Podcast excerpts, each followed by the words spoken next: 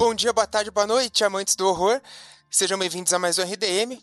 Aqui é o Braga. Hoje é o episódio em que a gente se rendeu e decidiu falar dessa série que é tão pedida e também que é muito famosa nas redes sociais, né? American Horror Story, ou como ela também é conhecida no Brasil, uma história de horror americana. Uma bela tradução. Para isso eu vou chamar ele que mora em um apartamento assombrado, Thiago Natário. Moro porque o aluguel é mais barato. E você falou em rendição, foi exatamente o que aconteceu, porque eu resisto a ver essa série há uns 10 anos e eu finalmente me rendi, então é tudo pelos ouvintes. Thiago tá morto e não sabe. Nossa! e ela falou sério, assim, né? Beleza, então. Obrigado, Gabi. De nada. Por isso que você não sai de casa. Você não pode sair de casa. e ela, que é a líder do Coven de Curitiba, Gabi Laroca. Oi, gente. Escutaram, né? Eu sou a suprema do, do Coven de Curitiba, então vocês todos têm que me obedecer. Muito obrigada. Ninguém questiona. então fiquem aí com os recadinhos e a gente já volta para falar um pouco sobre American Horror Story.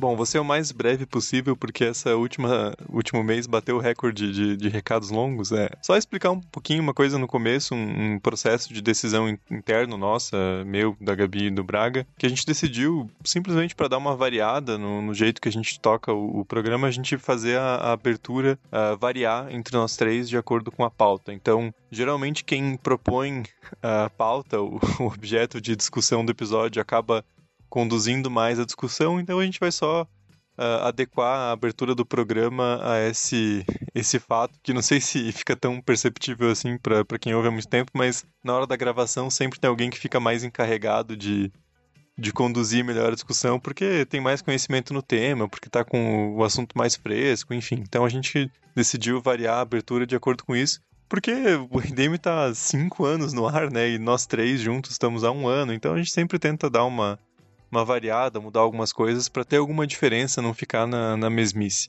E quero falar do Apoia-se, como sempre, né? Porque outubro a gente fez muita coisa bacana. A gente fez cinco episódios especiais pro Halloween. A gente fez canecas do RDM, a gente fez o trailer, a gente disponibilizou wallpapers para download. Então tudo isso só é possível literalmente com o dinheiro que a gente arrecada do financiamento coletivo do Apoia-se porque a gente não tem nenhum tipo de renda de retorno com o podcast em si, nem com anúncio, patrocínio, enfim. Então é o financiamento coletivo de quem apoia o RDM que sustenta esse podcast no ar. É, então, para quem tiver interesse, quem tiver disponibilidade, tiver condição, vocês podem acessar no apoia.se rdm, tem várias opções de apoio e recompensas, ou pelo PicPay também buscando por República do Medo. E só lembrar que a gente fez todos esses episódios uh, especiais de Halloween em outubro, então não deixem de, de, ouvir. A gente tem várias pautas que estão sendo bastante pedidas, como uh, Maldição da Mansão Bly, Lovecraft Country, alguns filmes também que podem entrar, então fiquem de olho no, no RDM, porque novembro e dezembro vão ser uh, tão bons em termos de pauta quanto outubro, eu prometo. Tem um episódio, inclusive, que vai sair esse mês que eu tô super ansioso para lançar, porque é um tema que me é muito caro. Uh, entendedores entenderão, enfim. Falei que os recados iam ser curtos, então encerro por aqui. Fiquem agora com esse programa que, para quem acompanha o RDM há bastante tempo, especialmente nas redes sociais, sabe que é uma pauta bastante solicitada. Uh, e finalmente fizemos um episódio sobre American Horror Story.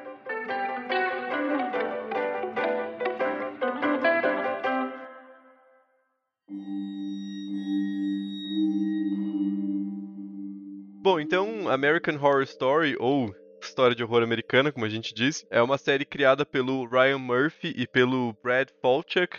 Ela começou em 2011 e ela era exibida no FX, acredito que continue sendo no, no, mesmo canal. E eu tô falando no presente porque a série ainda não acabou, na verdade, ela vai rolar até as pessoas pararem de assistir, porque é uma série de bastante sucesso. E uma coisa que ajuda muito o American Horror Story é que ela tem um elenco muito rotativo, né? Então você não fica muito dependente das mesmas atores e atrizes que têm outros projetos, acabam saindo. Então, como ela é uma, uma série de antologia, né? Cada temporada conta uma história diferente, você pode manter um pouco do elenco que, que você está acostumado a trabalhar e ir trocando conforme necessário. Então, isso dá mais longevidade para a série também. A última temporada que saiu foi a temporada número 9, né? Mas ela já foi confirmada com mais três temporadas. Então, pros fãs aí, tem, vai ter bastante conteúdo até cansar. É, só deixando claro que hoje a gente vai falar das três primeiras temporadas, né? Porque senão seria aí um episódio de umas seis horas para falar de, de todas as temporadas. A gente ia ficar 24 horas, assim, maratona, sem dormir com RDM. Não dá Não ideia. dei ideia, por favor, eu preciso dormir, tá? É, eu gosto bastante de American Horror Story, dando o meu panorama da série. Eu assisti as nove temporadas já. É, Caralho. eu. o Thiago está Coragem. preocupado. É, eu assisti da primeira até a quarta, quando elas já tinham sido lançadas, e comecei a pegar com, com os lançamentos semanais a partir da quinta, que é o Hotel. É, eu gosto muito pelo fato de ser uma antologia. É, eu tenho muito problema com série que é muito longa, eu, eu acabo largando, eu não consigo assistir. Então, séries que, que trabalham nesse formato de antologia funcionam muito bem pra mim, porque essa ideia de que vai ter um desfecho, de que essa história vai terminar, me faz ir adiante, sabe? Por mais que agora American Horror Story esteja tendo seus crossovers cada vez mais comuns, né? Referências a outras temporadas, mas depois a gente entra nesse mérito. Eu acho assim, eu acho divertido, não acho que seja uma obra-prima da televisão, assim, mas é uma série bacana de assistir, ela diverte e ela tem um elenco sensacional, assim, as primeiras quatro temporadas por ter a Jessica Lange, eu acho que já já tem que ter respeito, entendeu? Eu assisti até a quinta temporada, né? Na verdade, pra confessar, eu tô assistindo a quinta temporada agora. Eu vou soltar um E spoiler, fe- então. Eu vou foder com a Sacana. experiência do Braga. Não, eu tô, eu tô até feliz aí, porque o, essas, as três primeiras temporadas são, pelo menos até agora, as minhas preferidas, né? A quarta temporada eu demorei um pouco pra, pra assistir. Na verdade, a quarta temporada eu não cheguei a terminar, porque saiu da Netflix e eu não tava gostando. Eu nem, nem cheguei a, a terminar, né? Agora que entrou no Prime, eu vou, vou tentar concluir essa, essa experiência, assim. O cara fez duas propagandas de graça na mesma frase. Parabéns. O Merchan aqui tá metralhadora. Merchan gratuito. Gratuito você que acha. Bom, eu tenho experiência oposta. Eu nunca tinha visto nada de American Horror Story. É, era- inclusive, era uma coisa que desde o. Nossa, assim, mas há muito tempo no RDM a galera pedia. Ah, faz episódio sobre American Horror Story. Daí a gente pegava e olhava, puta, tem umas oito, nove temporadas, né, cara? Dá muito trampo. Então, uma coisa que foi ficando meio, ah, quem sabe um dia a gente faz e tal. Mas até pouco por isso eu acabei nunca assistindo, então eu vi agora que a gente vai gravar das três temporadas. Só vi isso também. E se a gente não for gravar sobre as outras, eu não vou assistir também, porque não, sinceramente não é. Gostei, tá? Não vou, é, não vou também dizer que achei ruim, mas não é o tipo de, de série que eu gosto, assim, pra, tipo, eu acompanhar porque eu quero no meu tempo livre, sabe? É uma coisa assim que, se a gente for gravar outra, eu assisto, mas não é algo que, que eu vá buscar ativamente, assim, no meu tempo livre, digamos. Mas, só uma coisa, daí, fã de American Horror Story é muito engraçado, né? Porque eles adoram a série e acham uma merda ao mesmo tempo, né? Então, a galera... eu falei no, no Twitter que eu tava vendo a primeira e a segunda temporada, a galera, nossa, o resto só piora depois, essas são as melhores, daí nem veja que fica uma merda. Eu falei, porra, se os fãs estão falando pra eu não ver, eu não vou ver, né, caralho? É, eu acho que, como eu assisti todas, assim, eu vou dar um panorama da série. Eu acho que ela Uhum, começa ótimo. muito bem e ela tem um declínio muito grande nas últimas temporadas. Eu acho que até a quinta temporada se mantém bem. Né? A quinta temporada já não tem a Jessica Lange, o que é um baque, né? Porque ela, ela sustenta muito da série, assim, ela é uma, Nossa. uma presença muito importante nas temporadas. Eu gosto da quarta, que é o Freak Show. O Braga falou que não gostou. Eu gosto porque eu acho que ela tem um dos melhores vilões, mas não, não vamos entrar nesse, nesse mérito, mas eu acho que o personagem do Finn Wittrock, que é o Dandy, eu acho ele desprezível e eu acho isso faz um vilão muito bom. Sabe? Quando você detesta o personagem e você torce para que ele se foda. Então acho que essa, essa temporada me ganhou por isso, apesar de não ser a minha favorita. E a quinta temporada tem a Lady Gaga daí, e aí tem uma mudança, a série tem um ar bem diferente, assim, mas eu ainda acho que isso sustenta, ela tem um plot interessante. A partir da sexta, para mim, é ladeira abaixo honestamente. Eu acho a sexta temporada, que é Roanoke, a pior, sei já, só, só pra dar o meu comentário, acho tenebrosa. Eu e o Matheus, a gente. Eu lembro assim, eu e o Matheus, a gente assistiu, mas a gente assistiu com raiva do começo ao fim, assim. E, então eu acho que, a, é, que American Horror Story começou muito bem, teve um fôlego assim muito grande, é, trouxe uma temática legal, trouxe um elenco de peso e a partir da quinta temporada começou a cair, sabe? E, e, tenta levantar e não vai, sabe? Por exemplo, a temporada que é o Apocalipse, que é a oitava, eles fizeram uma união de outras temporadas, né? Então a gente só um spoiler para quem não assistiu, mas a, o Coven, que é da temporada 3, aparece no Apocalipse, que é a oitava. E eu acho que esse é um problema que resume a série. Metade da temporada vai super bem. Quando passa da metade, decai. Então, assim, você começa super engajado e você acha assim: uau, vai ser maravilhoso, essa série tá muito boa. E daí, a partir, sei lá, do oitavo episódio, você tem um declínio de qualidade. E uhum. a partir da sexta, da quinta temporada você nota isso muito mais claro, sabe? Acho que tem uma queda de qualidade, assim. Acho que é isso que a galera tá reclamando. Parece que perdeu um pouco a essência no caminho. É. Ah, e, e pô, é uma série que a gente pensar, ah, 2011, na nossa cabeça não parece tão longe, mas tá quase 10 anos no ar, né? Sim, cara, nossa. E eu acho legal quando você vai assistir a série, dependendo da versão que você adquire, né? Por inúmeros meios, é, tem as propagandas do canal.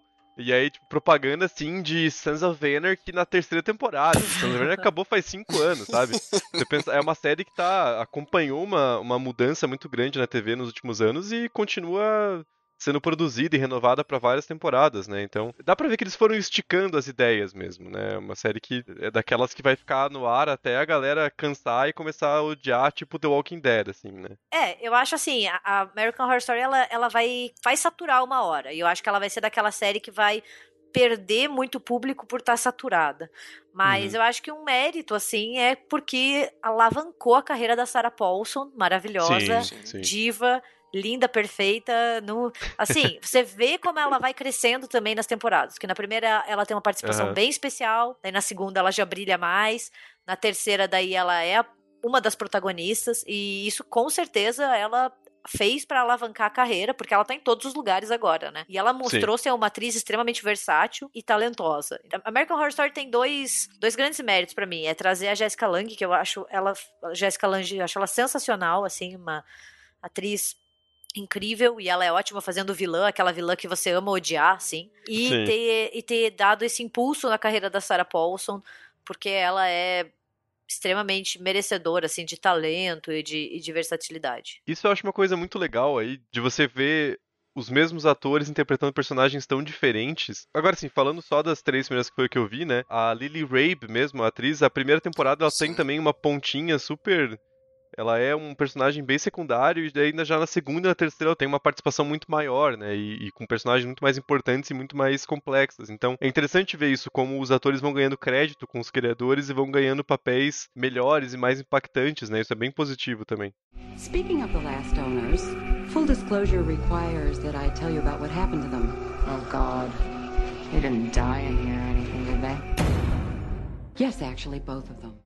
Bom, a primeira temporada ela acompanha a família Harmon, né? A Vivian, o Ben e a Violet.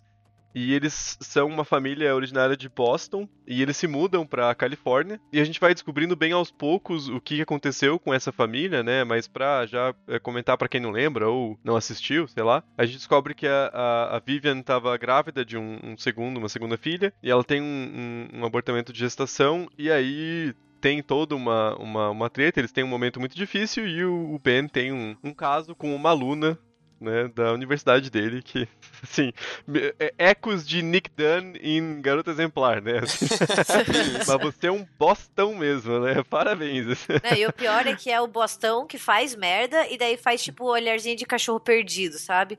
Mas eu te amo, vamos tentar resolver isso, foi só um erro. Sim. Ah, sabe? E, daí, e, e, é o bostão que daí ainda tenta jogar contra a pessoa. Não, porque você estava passando por um momento muito difícil, mas eu também, e você me deixou de lado, Sim. e eu tive que procurar ajuda, e você fica, hum, procurar ajuda nas saias de outra pessoa, mas tudo bem. ele, o, o, ator passa a série inteira com cara de cachorro caiu do, do caminhão de mudança, né? Mas enfim, é... e eles se mudam para uma casa na, na Califórnia, uma casa bastante antiga e grande, né? E eles conseguem a casa por um preço muito, muito baixo. E eles ficam super felizes, né? Ó, vamos reconstruir nossa vida na, na terra ensolarada do, da Califórnia, numa casa barata e tal. E a corretora chega a dizer para eles que tinha tido um, um assassinato, né? Um, um, murder suicide, então um assassinato seguido de, de, suicídio na casa. E eles falam: ah, mas a gente não acredita em fantasma, então tudo bem, né? Não tem problema, a casa tá barata e tal. E foi um só, né? E daí a gente descobre que, na verdade, a agente imobiliária é obrigada a falar só do último caso e teve inúmeros outros, né? só lembrando que a família Lutz também comprou a casa em MTV por um preço muito bom, né? Estava uma bagatela no mercado e eles também acharam Sim. que não ia acontecer nada demais e olha só o que aconteceu. Fica a dica, a galera. Se tiver muito barato, desconfie. Pode vir com fantasma. A maldição da Residência Rio também, eles comprou a casa fodida para reformar, né? Sim, é. É, é, é, o que acontece. O, o Mother House, ele tem uma premissa que é até bastante clichê, assim. Pô, tem inúmeros filmes e tal, mas ele consegue apresentar várias coisas bastante originais, assim, no, no roteiro, né, ao longo da história. Eu acho isso muito interessante, porque dá uma, uma reanimada nesse, nesse plot da casa mal assombrada que, porra, eu, eu acho sensacional. Mas a, a, acho que American Horror Story, ele, ele, ele é meio que inteiro assim, né? Porque é uma é. série que ele pega temas muito comuns. Eu acho que o título é muito honesto, né? Nesse, nesse caso, ele tá Sim. recontando histórias que são é, comuns em outras mídias, mas ele faz com um estilo, assim, né? É uma série é. que a preocupação maior é o visual mesmo, é a questão do, do estilo, das atuações. Então eu acho que é, é bastante honesto nesse sentido. E uma coisa que eu gosto muito na primeira temporada é que nem o Braga falou, é, é, tem essa questão da, da casa mal assombrada, mas pelo formato de série e ter um, 12 episódios, eu acho que desenvolve muito bem a história da casa em si. Sim. Eu acho que o ponto mais forte da primeira temporada é que o principal personagem, na verdade, é aquela casa né? Sim. E eu gosto muito como a gente vai revelando o passado da, das pessoas que moraram ali, que tiveram traumas e, e tiveram várias é, atrocidades cometidas naquela casa aos poucos, né? Eu acho que esse esse formato de série ele é muito bem aproveitado para mostrar essas assombrações, esses fantasmas como as pessoas que elas já foram. Eu acho que isso a série se que se aproveita muito bem do, desse formato. É, a temporada é uma das queridinhas entre os fãs, né? Uhum. É a uhum. temporada preferida do Matheus, inclusive. Ele falou que era pra eu vir defender se alguém falasse mal, então eu tô aqui fazendo meu papel. Mas eu acho que é justamente isso, né? O Thiago falou que a, a série, como um todo, ela é muito honesta no seu título, né? Que é essa ideia de pegar uma história tradicional, assim, ou até já batida, né? A, uhum. É a bruxa, um clássico, é o sanatório. Né? É, é o, o, o hospital, é, é, a casa mal assombrada e dá um novo olhar para ela, mantendo essas características que tornam essas histórias facilmente reconhecidas por nós, né? Então, eu acho que é o, é o propósito da série, né? E Murder House funciona muito bem porque a própria casa é construída de uma maneira que faz com que a gente queira saber o que aconteceu ali, né? Sim. E eles vão entregando é, lentamente, né? Outros novos personagens e o que aconteceu ali. E você vai descobrindo. Então, são 12 episódios, que nem o Thiago falou, mas cada episódio você vai descobrindo uma coisa nova. Como se você fosse tirando uma camada para desvendar uhum. o mistério. E eu acho que é uma temporada muito boa, se não uma das melhores da série. E as conexões com o presente a todo momento são muito boas, né? Sim. né? Tanto por essa história contada em várias linhas temporais diferentes, mas também essas assombrações que continuam voltando e estão presas na casa. Eu acho isso muito interessante, né? Como cada pessoa que morre tem a sua a sua alma, digamos, presa àquela estrutura da casa e continua Sim. voltando e buscando aquilo que ela morreu desejando, né? Eu acho muito interessante a personagem da Lily Rabe nessa temporada, que é o, o todo o, o, que ela tá fixada em recuperar o, o bebê que ela perdeu naquela noite, né? Então, é, é, muito interessante esse, esse, esse fator, assim, que a gente já. que a gente discutiu no programa sobre os outros até, a gente fez o embate os outros, espero ser esse sentido, mas te dá uma. Mas te dá uma, uma complexidade para essas assombrações, né? Como elas também eram pessoas que moraram naquela casa por algum motivo e tiveram as suas seus anseios e morreram com, com assuntos inacabados, né? Sim. Que é, na verdade, quase todo o tropo da Casa Mal Assombrada, né? Você fica ali preso tentando resolver alguma coisa. E por ser uma série, funciona muito bem porque tem tempo para expandir e você conhecer, né? Que nem o Thiago falou, é, para você conseguir descobrir, ver esses personagens, entender por que, que eles estão ali. Eles não são só fantasmas para assustar, eles têm uma história né? Eles Sim. têm uma conexão com a casa. E assim, de novo, né? Reforçando, é um elenco espetacular. Até as participações Nossa. especiais, assim, sei lá, tem o Dennis O'Hare, que depois também é um outro ator que vai ganhar mais reconhecimento no American Horror Story, e a Sarah Paulson, que faz uma ponte pequenininha, mas são grandes nomes, assim, a própria Lily Rabe também, ela não aparece muito, mas quando aparece, assim, você sente que complementa, né? Eu acho que é aquela temporada que tanto os protagonistas quanto os papéis secundários, todos têm um propósito e todo mundo brilha de uma, da sua maneira, sabe? Isso faz com que a história fique mais concisa. E a Gabi falou da, da Jessica Lange no começo, né? E a, a essa temporada inteira dela, assim, né? É. Sim. A personagem da Constance, ela tem um ar muito, assim, de, de, de uma estrela antiga de Hollywood, né? Ela tem um, um ar muito crepúsculo dos deuses. E é sempre uma temática muito interessante, né? E, e ah, cara, e puta, essa atriz é muito foda e ela vende demais a, a personagem e ela é muito desprezível, mas você adora ver ela em cena porque ela tem Sim. uma imponência desgraçada, né? E ela conduz muito a, a linha da, da temporada, assim, e, e falando de todas as temporadas, da própria série, a personagem dela é sempre uma meio que uma bússola, assim, né? É, é para te mostrar que não tem muito vilão e mocinho na, na série. É todo mundo meio filho da puta e você se interessa pelos personagens por causa disso. Eu acho a personagem dela nessa temporada uma das melhores, assim. Eu acho que ela é perfeita em fazer personagem que a gente detesta, mas ama, sabe? Você quer Sim. estrangular ela, mas ao mesmo tempo você fala assim, faz mais maldade, faz mais maldade, seja mais cruel. Ela é completamente diva do cinema, assim, é, é, é incrível. Todos os momentos com ela em tela, você fica totalmente vidrado na, no que tá acontecendo, porque, porra, a atuação dela é sensacional. E eu acho muito, muito interessante essa personagem dela, né? Porque a questão da casa e dos fantasmas tem toda uma conexão deles não poderem sair da casa, eles estão presos, né? Restritos àquele ambiente físico. Então isso é bastante interessante, ao menos na noite de Halloween, né? Que deles podem dar um, um rolezinho pela cidade. Mas tirando o Halloween, eles estão presos dentro dos muros da, da casa, né? Acho que eles até conseguem ir pro quintal. E a personagem da, da, Jessica Lange, por mais que ela não esteja morta, ela de uma certa maneira também está presa à casa por sim, sim. A, pela questão do filho ali, né? Que o, o Tate começa a aparecer como primeiro um paciente, né, do, do Ben, né? Ele, ele começa um tratamento com o Ben e depois se revela que ele não tá vivo. Acho que é o primeiro, primeiro plotzinho, twist, assim, da, da, dessa temporada, né? Eu acho que é quando você descobre que o Tate não está vivo, e que ele tá morto, ele é o filho da, da Constance, e ela tá agora eternamente ligada ali, porque ela também não quer se separar do filho. Sim. E o personagem dele é muito bom também, né? É. Sim. Uma coisa que é um, um caminho muito difícil de trilhar, que eu acho que nessa temporada a série faz bem, é a questão dos assassinatos que ele cometeu na, na escola. Sim. Porque ah, sim, é um sim. tema que na sociedade americana é muito uma, uma ferida aberta e dependendo do jeito que você faz, é muito de mau gosto, assim, e, e muito criticado, né? Eu falei de, de, no começo de Sons of Anarchy, que é do mesmo canal, é do FX, e acho que na, na, quarta ou quinta temporada tem um subplot envolvendo um, um tiroteio em uma escola. E assim, é o oposto, é totalmente desnecessário, assim, muito insensível aparece do nada, o jeito que é feito é. é... Sabe assim, então é, é, um tipo de tema que é difícil de entrar. E eu acho que a série faz aos poucos e, e, e mostrando de forma sensível. Eu acho muito bem construído o personagem do, do Tate. Desculpa o, o trocadilho infame, mas uhum. tiroteio uhum. em escola é uma verdadeira história de horror americana para eles, assim, porque é, é, uma coisa assim que nós no Brasil nós temos casos, nós temos histórico, Sim. né, infelizmente, mas para eles é um problema nacional, assim, né, é uma coisa que pega muito neles, assim, na sociedade estadunidense. Pega em todos nós, né, porque é horrível, mas para eles é um problema muito grande que ainda não tem uma solução. Eles não estão nem perto de chegar na solução. Então, para você cair no, no mau gosto, você cair na falta de respeito com as vítimas e com as pessoas que já passaram por isso é muito fácil. É. E o personagem do Tate É, eu acho ele um personagem muito bem construído.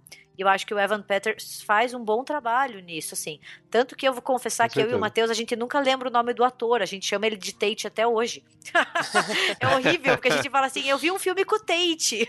ah, então o Tate apareceu nessa temporada? Apareceu. E eu acho que também ele faz uma parceria, uma dupla muito boa com a Tessa Farmiga. E eles são uma dupla que vai ser utilizada novamente, porque eles têm uma química muito boa, né? Mas eu acho que Sim. ali eles se complementam muito bem como personagens, assim, essa coisa do adolescente angustiado, sabe? Que não tem, não tem muito uma luz para onde ir, assim, e daí você vai vendo que vai dando um entrosamento maior entre eles, até que a gente tem a segunda revelação depois com a personagem dela, né? Então é como se fosse, como se os dois estivessem unidos por essas revelações, e é um relacionamento meio doente, mas Nossa, total. é muito estranho, assim, mas é um é funciona, não fica não fica forçado, assim. Os dois se vendem como casal muito bem, assim. Eu tava achando a personagem dela um saco até ter aquela revelação e daí fez tudo valer a pena, porque Sim. é muito bem feito. Eu não sei vocês, assim, mas eu fui surpreendido, me deixei eu levar pela série me enganando. Assim. Eu fiquei, what?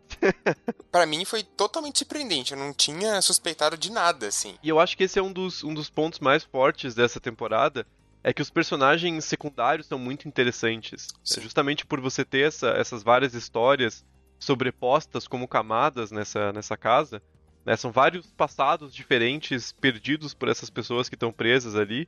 E tem personagens muito interessantes. E o elenco também, assim, porra, do nada aparece a Rooney Mara. Você fica, caralho, como assim?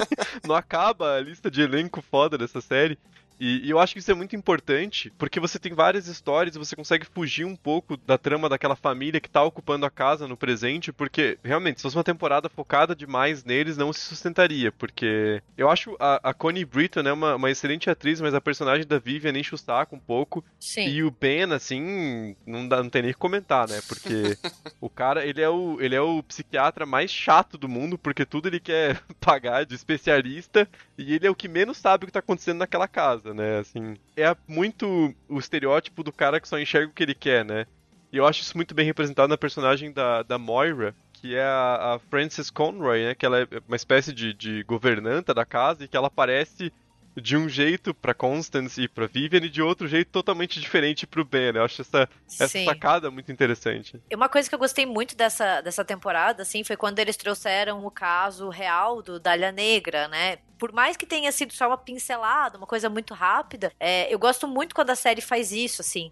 E nesse ponto eles acertaram de trazer um caso real, um caso bem famoso, que já teve filme sobre, que tem livro Sim. sobre, então assim, é muito conhecido. É, isso é uma coisa que eu gosto do American Horror Story, quando eles inserem esses elementos e você fica assim, nossa, tá vendo? E você reconhece, sabe, essa referência. E eles fazem bastante isso, assim, e acabou se perdendo um pouco nas temporadas pra frente, né?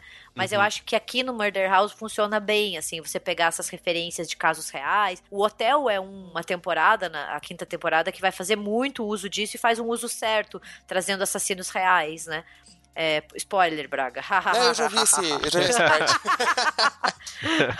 não, mas não, não é um spoiler. Ele já foi.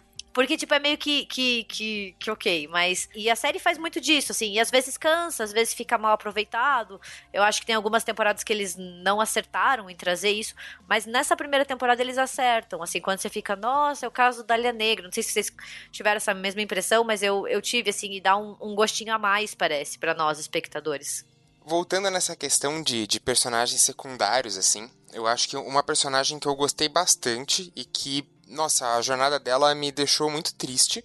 Foi a Adelaide, né, a, a filha da Constance, irmã ah, do Tate, que, porra, ela tem toda uma, uma, uma questão de tá tentando ser aceita ali, ela chega a fazer uma amizade com a Violet na noite de Halloween, ela, né, queria se vestir de uma menina bonita, e isso já é extremamente pesado né, o modo como ela chega pra Violet, tipo, olha, eu, hoje eu posso me fantasiar do que eu quero e eu quero ser uma menina bonita. Isso é cara, extremamente pesado. A Violet vai lá, faz a maquiagem dela e tal, para depois ter aquele conflito com a Constance, que é, sabe, é, é um negócio que vai te revirando, assim, porque é um, um, um, grande preconceito ali, né? Tem toda uma questão de capacitismo.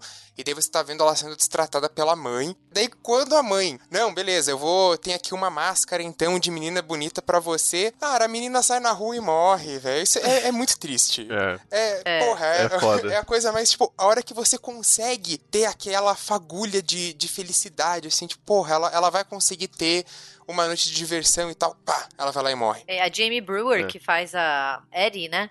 Ela também faz uhum. a Nam no, no Coven, depois algumas outras Sim. participações.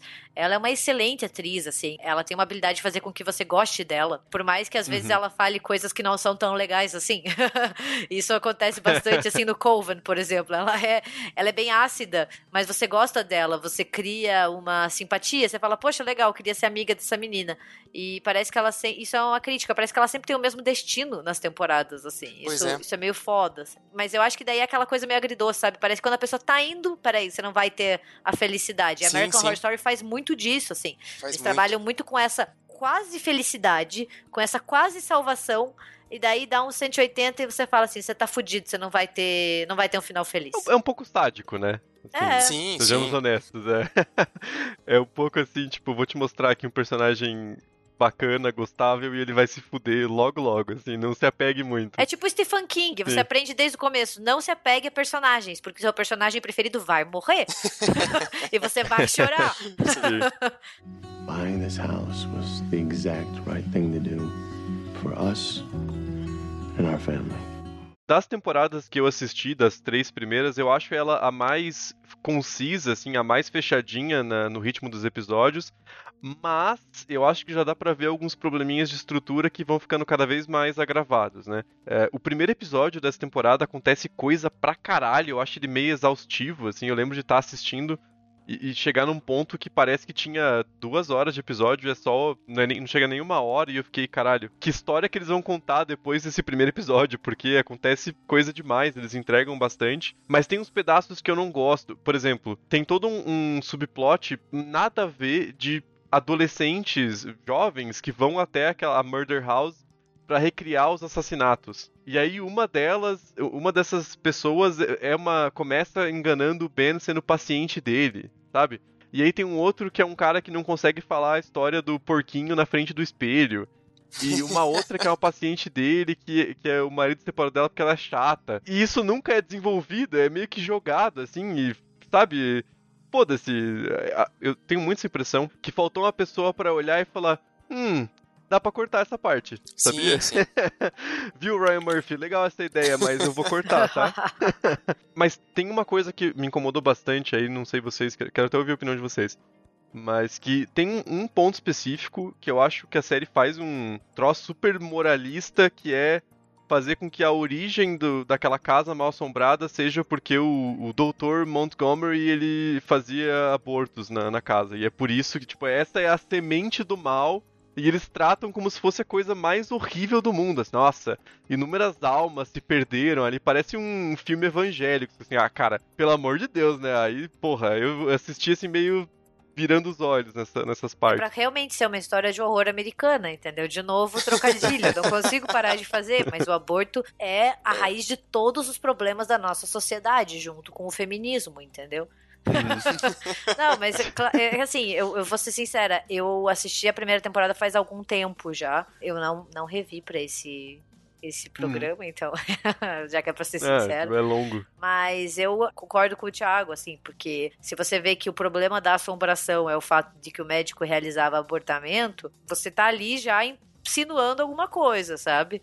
É, Sim, você não coloca certeza. esse tipo de narrativa gratuitamente. Não é o tipo de coisa que você possa falar assim, ah, foi sem pensar, foi sem querer. Não, quando você coloca a questão de abortamento, você está se posicionando. Em qualquer tipo de mídia, assim, você falou disso, é, o jeito que você fala você está se posicionando. Se você coloca isso Sim. numa ficção, você também está se posicionando. Então, é meio que, que claro. E tanto que a, a, parte da casa que tem a maior carga, que tem a maior presença de fantasmas, que é o lugar onde dá medo, que acontece coisas mais sobrenaturais, é o porão. E sim, por que, que, é o porão? Porque é lá que ele fazia as, os, os procedimentos, né? Então, é uma coisa que você fica assim, tipo, e não é uma coisa aleatória, é de fato toda a origem do, do problema na casa é aquele ponto, porque a casa foi construída pelo, pelo Dr. Montgomery. Sim. E eu acho meio, meio ah, não sei, acho meio. Não, vou nem dizer datado, porque 2011, né? Não é tão distante assim, mas eu acho meio, meio problemático. Né? Não, é assim, se você pensar que é uma série estadunidense, debate sobre abortamento nos Estados Unidos está em voga desde sempre, né? Cá entre nós. Sim. Mas, tipo, é um debate que se tornou ainda mais público com a descriminalização em 1973. Então uhum. não é uma coisa tão recente assim. Tipo, é uma coisa que já vem sendo discutida, em que lados são tomados. Então, assim, eu não sei o posicionamento do Ryan Murphy, porque eu sei que a mão criativa é dele ali, né? Claro que existem sim, sim. vários roteiristas, né? Uma série não se faz com uma pessoa só, mas ele deve ser o cara que tem o poder da decisão ali, né? Que diz isso sim, isso não. Então teria que dar uma fuçadinha na vida dele, inclusive se algum ouvinte ou alguma ouvinte nossa souber, né? Se ele é, se ele tem alguma posição aberta sobre isso, fica mais fácil de entender, né? Uhum. Mas eu acho assim, se você coloca isso no enredo, você está tomando uma posição. Se você coloca isso como ponto de toda assombração, de todo sofrimento e de todas as coisas ruins que tem naquela casa, você está tomando uma posição bem clara sobre o que você acha que é isso. Mesmo que seja meio tomando como senso comum, assim, ah, é algo que todo mundo vai concordar. Não sei, de novo, a gente teria que pegar o posicionamento do cara, mas parece que é uma coisa que ele coloca assim, como tipo, ah, isso é meio óbvio, sabe? Uhum todo é, mundo eu não acho que seja horrível. uma coisa aleatória, porque eu acho que é um assunto tão sim, polêmico sim. e que desperta tanta discussão e tanta paixão nas pessoas, pelos dois lados, né? Que eu acho que não seja uma coisa aleatória, sabe? Eu acho que é uma coisa pensada. Você não coloca esse tipo de coisa pensando assim, ah, não é nada demais. Você uhum. coloca sabendo que, que você vai estar tá agradando a algum discurso. E, e é uma das coisas que, se você pudesse analisar uma outra construção, né, ela poderia ser facilmente anulada, porque eles poderiam deixar só o plot do cientista louco que recriou o corpo do filho que estava esquartejado lá e transformou num, num, monstro que é um monstro que vive no porão, sabe? Tipo, é. não precisava disso, né? Podia ser uma coisa meio Frankenstein, sabe? Do homem uhum. e contra os princípios, né, e tentar brincar de Deus. Sim, daí sim. você é sim. é culpado por isso. O uso indiscriminado da ciência, sabe? Por coisas que não deveriam ser é, feitas, né? O homem não pode brincar com a vida e com a morte. Eu acho que poderia funcionar melhor assim. Ou até mesmo com a ideia do cientista sádico, sabe? Que mata pelo sim. prazer. É, e que gosta de desfigurar pessoas, sabe? Também funcionaria, uhum. assim. E outro problema que eu vejo que se agrava mais nas outras temporadas, está presente nessa primeira já, é que algumas mortes ocorrem sem peso nenhum. Assim. Porque para você ter um impacto de um acontecimento em um roteiro, você tem que criar um certo build-up, né? Você tem que criar algo que constrói para aquilo. E tem umas mortes muito sem efeito, assim. Eu, eu, o penúltimo episódio, o Ben morre e ele tá tipo, não, vou salvar minha filha e tal. E daí ele é, ele é morto, enforcado na, na porra da escada em dois segundos. É meio deslocado, é meio no, não é no final do episódio, é no, sabe? Não, às vezes tem essas questõezinhas de, de estrutura que prejudicam. E tem um problema nessa primeira temporada também, que é o último episódio que vai dar o epílogo da história. Que eu acho insuportável e eles fazem em todas e nessa já aparece porque você vê que a história acabou no 11 episódio e aí o 12 é para mostrar a família, aí surge uma outra família e, mano, já assim, já perdi o interesse porque não é essa história que eu quero ver e sabe, é umas coisas bem nada a ver. Vou dar uma Sim. dica então para você, Thiago. Não assista Roanoke. Porque você vai ah, ficar não, fudido da cara. você vai ficar fudido da cara. Porque é justamente isso. Concordo com você. Talvez fosse o caso de ter menos episódios. Oito, sim, nove, sim. ali, sabe? Porque quase todas as temporadas, e eu falo isso e eu gosto, assim, não tô criticando e falando que é uma merda, mas parece que todas as temporadas se perdem no final assim, sabe? Sim, na metade sim. ou depois da metade pra frente, assim. Tá indo bem, tá num ritmo legal. Parece novela. Sabe quando a novela tá no seu auge, deles esticam ela até um momento que você não aguenta mais, e daí todo mundo tá Sim. tá com raiva, porque você só quer saber o que vai terminar, e daí uma novela tem, sei lá, 199 capítulos e você não aguenta mais. Eu acho que American Horror Story às vezes cai nesse erro de esticar demais uma temporada que poderia funcionar muito bem com 10, 9 episódios, mas não, eles colocam 13. Aí você já fica saturado, eles enchem linguiça, que você não tá interessado. sabe? Para mim, é só. Eu sei que a gente não vai falar sobre ela, mas para mim, Roanoke foi assim. Foi isso. Parecia que podia ter sido feito em três episódios. E eles ficaram enchendo, enchendo, enchendo, assim. Foi tenebroso. Eu acho que, eu, sabe, se tiver algum fã de Roanoke, não me xingue, porque eu não consegui. É, para mim é a pior. Se a gente rever a série, a gente pega essa tendência né? De ver que Sim. já tava ali. E eles ainda conseguem inserir no plot o bebê maldito, talvez o anticristo, que depois volta, né? Em Apocalipse eles trazem, Volta. né? O, o Eles personagem. fazem essa merda de voltar, entendeu? Porque Apocalipse, É. que é a sétima temporada, ela tem uma premissa muito interessante que é trazer o Coven, que é a terceira de novo, né, para uma nova história. E daí ainda tem um crossover com Murder House, que foi um crossover muito esperado. É um episódio só, mas assim, foi algo muito, muito, muito esperado. O crossover com Murder House funciona, é bem legal. Mas daí é novamente aquilo. Passou o crossover, esse episódio, que eu não lembro qual, mas já é encaminhando pro final, a temporada despenca. E daí eles É. tentam se segurar nessa ideia do bebê, desse anticristo, e é tenebroso. Porque é aquela coisa, é um assunto batido. Bebê anticristo é o que mais tem de cinema de horror, né? Pelo amor de Deus. A gente já Sim. teve uns 200 anticristos aí. E eles não oferecem nada de novo, assim, é, é ruim, sabe? Eu acho, eu acho esse- essa temática do bebê anticristo meio batida, assim, sabe? Por mais que a gente falou que são temáticas familiares e realmente eles podiam ter feito outra coisa, sabe? Mas de novo, o bebê anticristo é um homem, né? Sempre tem que ser um homem. O filho do capeta é sempre homem. É, e de novo, sabe? É a mesma temática, fica chato, assim. Eu, por mim eu cortava também, não precisava ter. É, e pra mim é muito uma série que se beneficiaria de um formato HBO, assim. 10 episodinhos tá show demais, dá pra Sim, contar sim. a história, ainda mais porque tem muitos personagens secundários. Se você estica muito, fica exaustivo. E, e todas as outras têm 13 episódios, né? A primeira, Sim. a menorzinha, tem 12. Então, eu não sei nem se vocês assistiram, mas me lembrou muito as séries da Marvel com a Netflix. Principalmente Jessica Jones e Luke Cage, que chega uma hora que você vê assim, cara, essa série tinha que ter 8 episódios, mas assim, no máximo, porque o meio é uma encheção de Sim. linguiça enorme, só porque o criador tá preso naquele formato de esticar aquela história o máximo possível e, puta, não, não, não dá, assim, é muito foda. It is 1964, for God's sake, an exorcism. Times may have changed, Doctor, but the nature of evil has not. Então vamos falar um pouco sobre a minha temporada preferida agora, que é Asylum, né? A segunda temporada. Bom, ela se passa em um manicômio a maior parte do tempo, mas ela é uma temporada assim que. Cara, o que você quiser, ela te oferece. Você quer ET? Tem ET. Você quer conspiração do governo? Tem conspiração. Você quer serial killer? Também tem. É possessão Quer musical? demoníaca? Vai ter. Quer musical? Vai ter Tem também, musical. cara. Quer o, você quer o cara do Maroon 5? Também Você quer tem o cara aí, do. Maroon 5? Você, você quer vilão nazista? Também vai ter. Então, assim, é é uma temporada completíssima. Assim, é, é, brincadeiras à parte. Como eu falei, essas seis temporadas são as minhas preferidas, né? Eu acho que a primeira, a Murder House, tem o, o melhor roteiro. Eu acho que nessa segunda, do Asylum, tem várias temáticas que eu gosto. Né, então já conversa ali com o sentimental, e, mas, mas eu acho também que tem uma questão de profundidade dos personagens, que é muito bem trabalhada. E já o Coven a gente tem alguns momentos e personagens mais icônicos, assim, né? Mas falando aí de, de Asylum, né? é, como eu disse, é, eu acho que os personagens aqui, eles têm uma, uma profundidade maior. Parece que ele expande o universo, né? Então você acaba conhecendo um pouco mais da, da vida deles. Eles têm um, uma, um, um, pano de fundo ali que é um, um pouco mais denso, eu acho, se, se comparado a outras temporadas. Então, pô, tem a personagem da Luna Winters, que é- que é a Sarah Paulson, que é uma personagem Sim. sensacional. A própria irmã Jude também ela tem uma carga gigantesca e que vai sendo revelada ao longo dos episódios.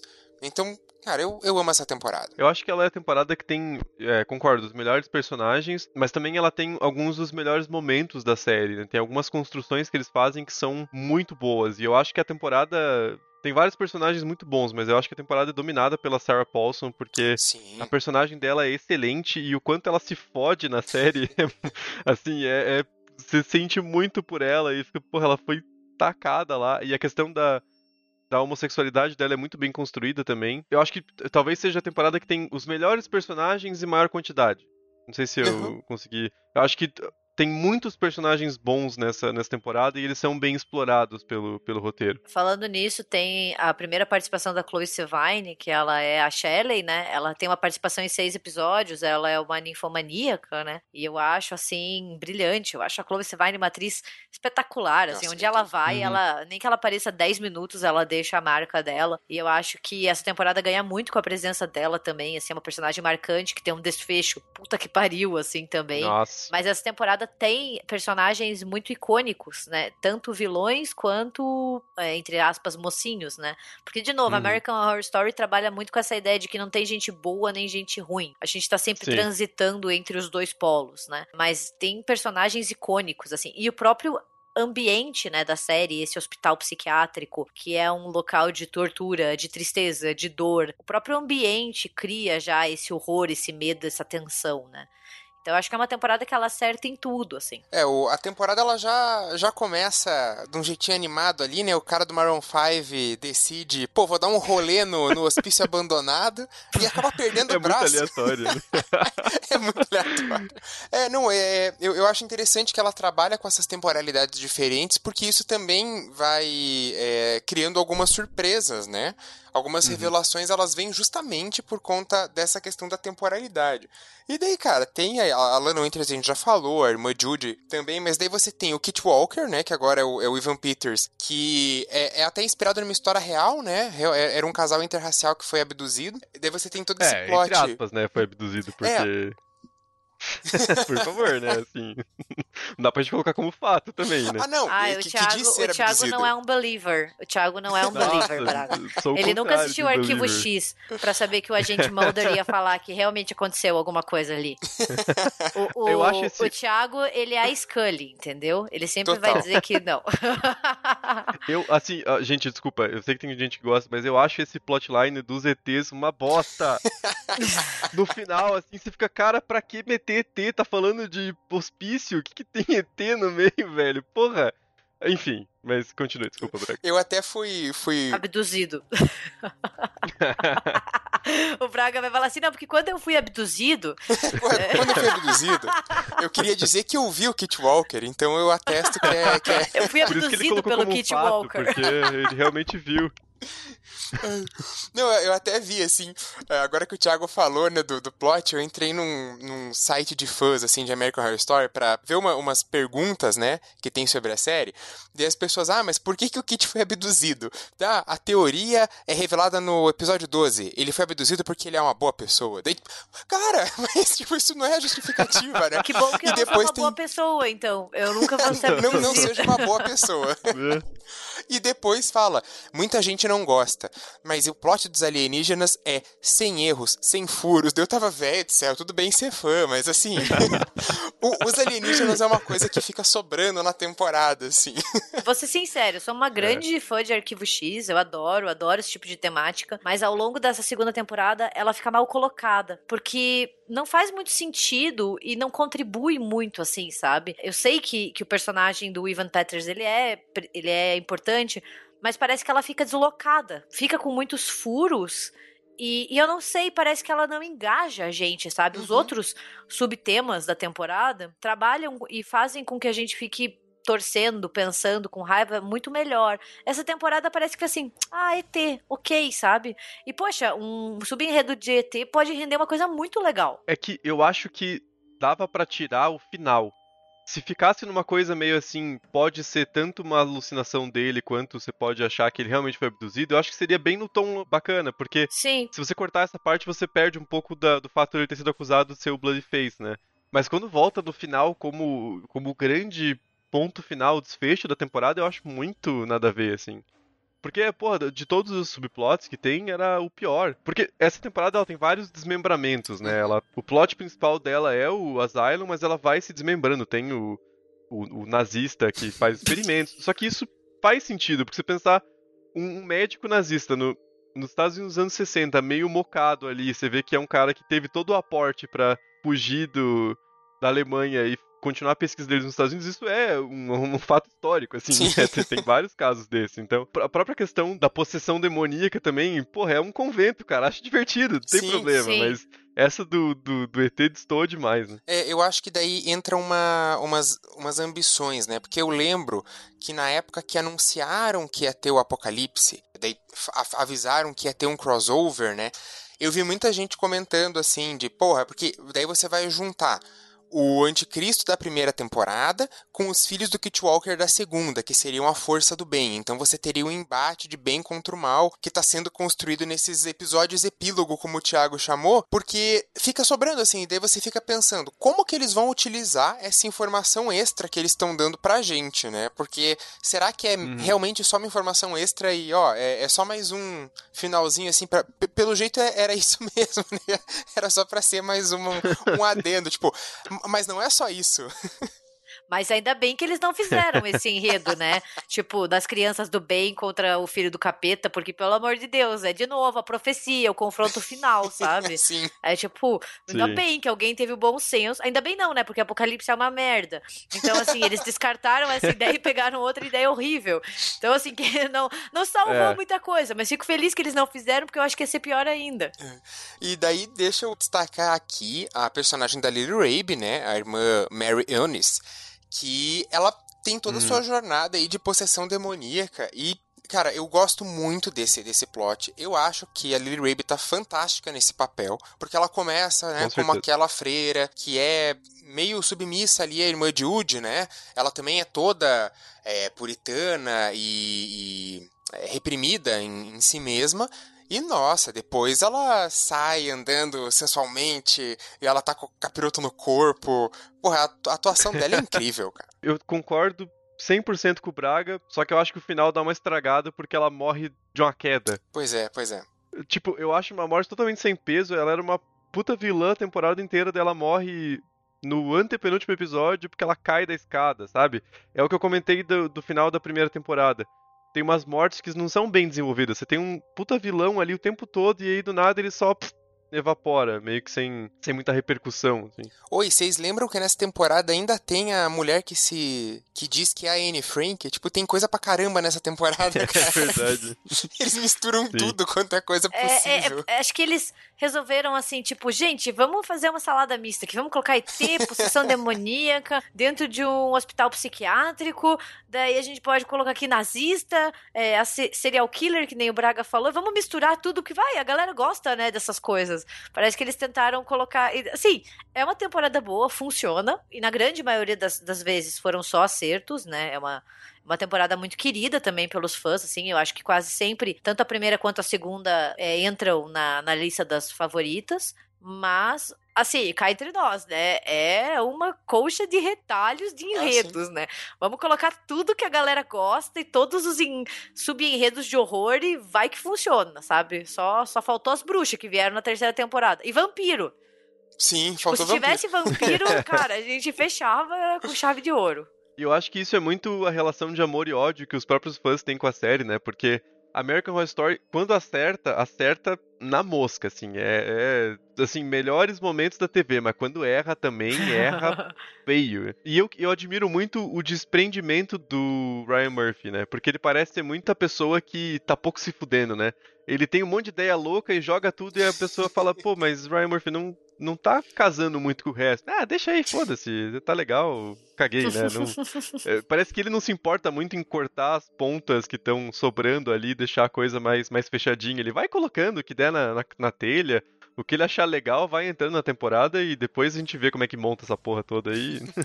Foda-se, né? Meu, cara, tem ainda os, os monstros é, resistentes à radiação na floresta dos experimentos nazistas, bicho. Mas deixa eu ressaltar aqui. É difícil enumerar tudo, né? deixa eu ressaltar uma coisa boa, né? Para não só dar risada da minha temporada preferida. Tem uma cena que eu acho que é uma construção de tensão perfeita, que é a última fuga da Lana Winters, quando ela vai descendo a escada e daí o, o Dr. Oliver Tretson, né, o Zachary Quinto, ele tá lá, mas ela não sabe.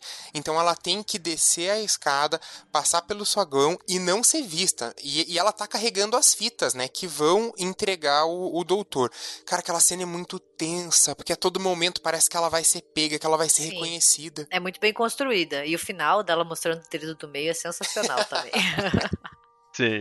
É. é. E eu acho que a relação dos dois inteira é muito boa, porque eu gosto muito do Zachary Quinto e eu acho que ele vende bem o personagem. Sim. Porque no começo ele faz muito o médico bonzinho, revoltado contra as barbaridades que estão sendo cometidas no hospício, mas mesmo se ele não fosse o Bloodface, ele também seria um puta do hipócrita, porque ele faz coisas piores, né? Sim. Então ele fica chocado com a, com a irmã Jude é, punindo fisicamente os pacientes, o que, assim, é óbvio que é horrível, mas ele quer converter a Lana como se a homossexualidade dela fosse um desvio que tivesse que ser corrigido, assim. Então é muito a medicina dos anos 60, Sim, super sim. hipócrita, achando que é super avançada e, né, na verdade é tão horrível quanto. É, e a Jéssica Lange de novo, né, como a irmã Judy, ela, ela vai, assim, dos opostos, né, Sim. da boazinha pra, pra malvada, né, então, assim, ela é uma atriz que consegue carregar muito bem esse tipo de personagem, e a gente fica com muita raiva dela, mas depois a gente também fica, Nossa. nossa, que foda.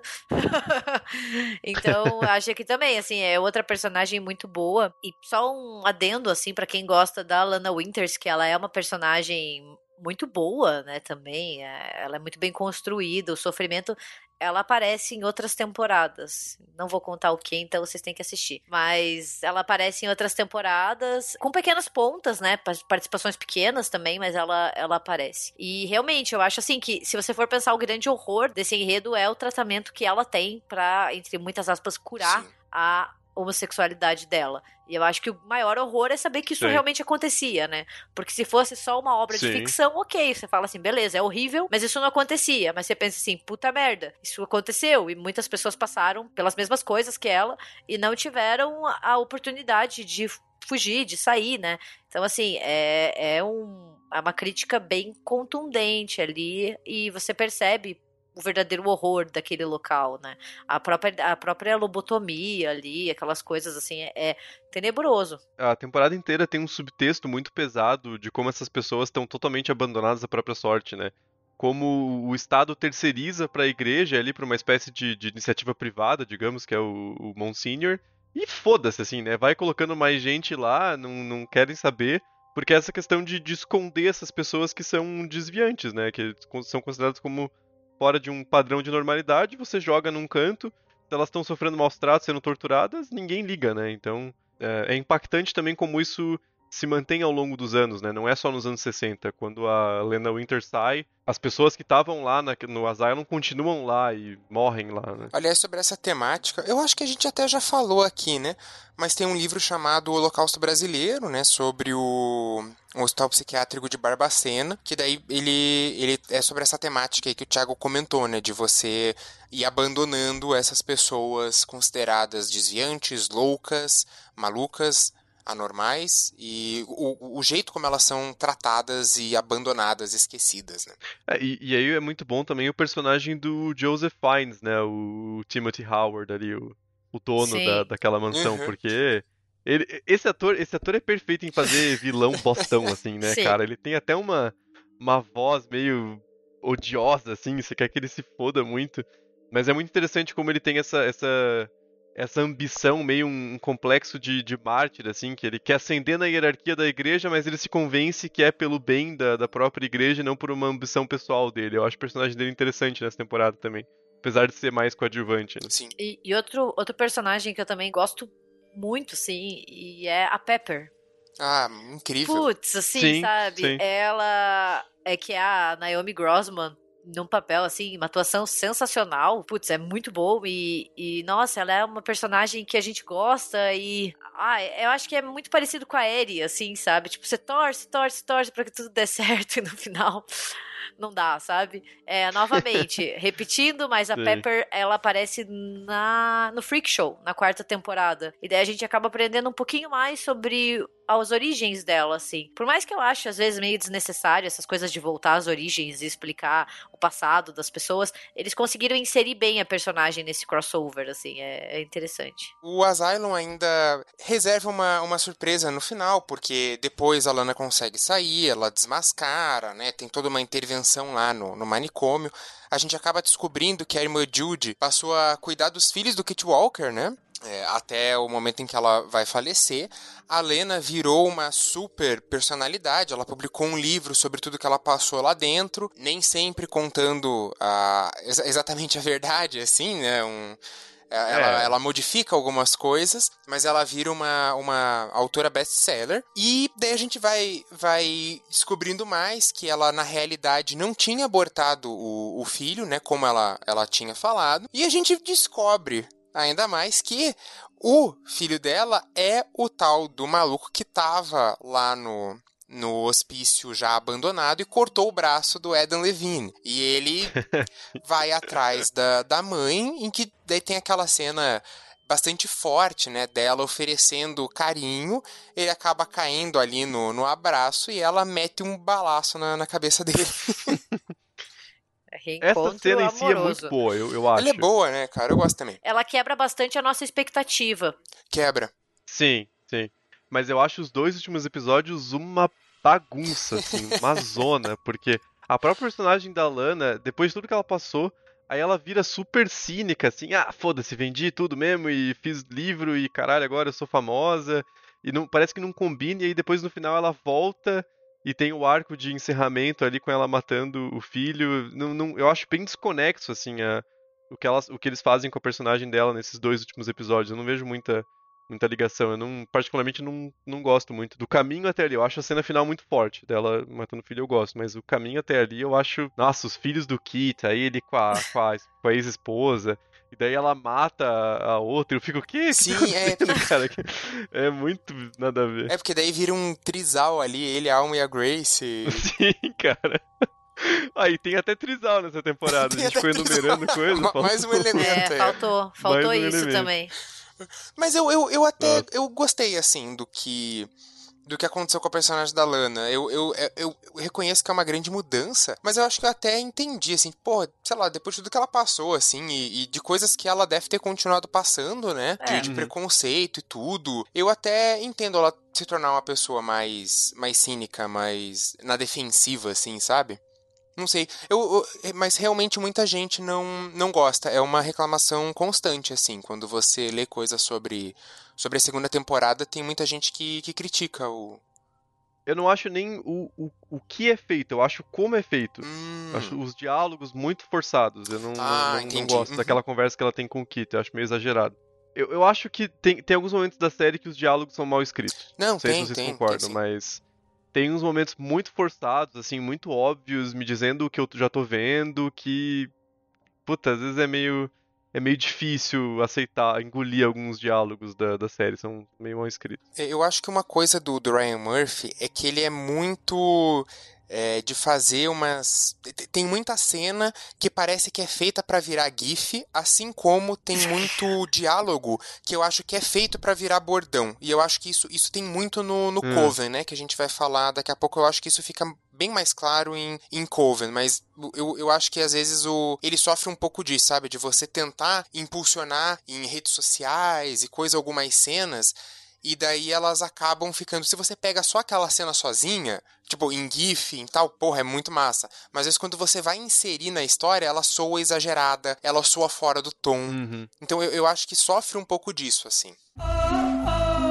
This isn't a nunnery. It's not a jail. It's a haven for girls like you.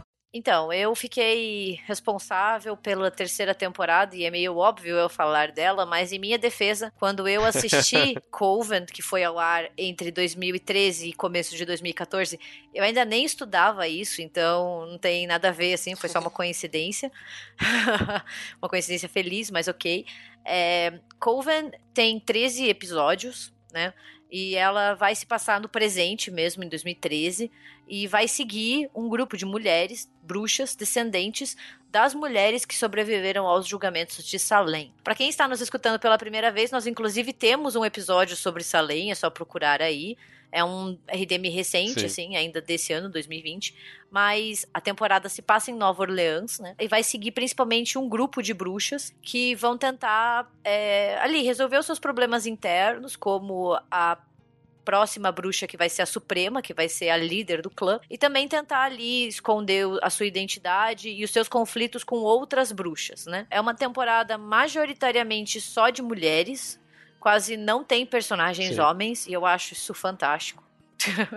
com todo respeito, eu sim, acho sim. muito bom, porque elas conseguem segurar a temporada sozinhas. Assim, é um time de estrelas, daquelas que a gente já conhece, Jessica Lange, Sarah Paulson. A gente tem a Kathy Bates, que tá sensacional Sim. como a Madame Lolari, qual ela ganhou um Emmy pela sua interpretação. E a gente tem a maravilhosa hum. Angela Bassett como a Marie Laveau, que é a conhecida Nossa. como a, a rainha do voodoo. Então ela é uma temporada que ou as pessoas amam ou elas odeiam. Não tem muito meio termo, assim. Eu adoro, é uma das minhas preferidas. Quando eu assisti pela primeira vez, fiquei encantada.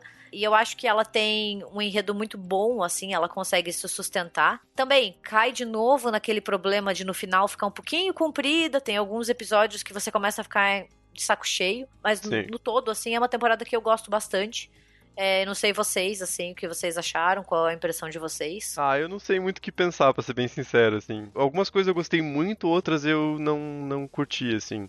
Um- Uma coisa que eu gostei é, como se disse, a relação das personagens eu acho muito boa e as atuações estão excelentes, assim. A, a Jessica Lange talvez seja a melhor personagem dela nas três temporadas e isso é dizer muito, porque as três personagens são fodas e eu acho que ela tem um, um domínio dessa, dessa história que é muito forte, ela tem muito presença, você enxerga ela como a, a, a Suprema, né?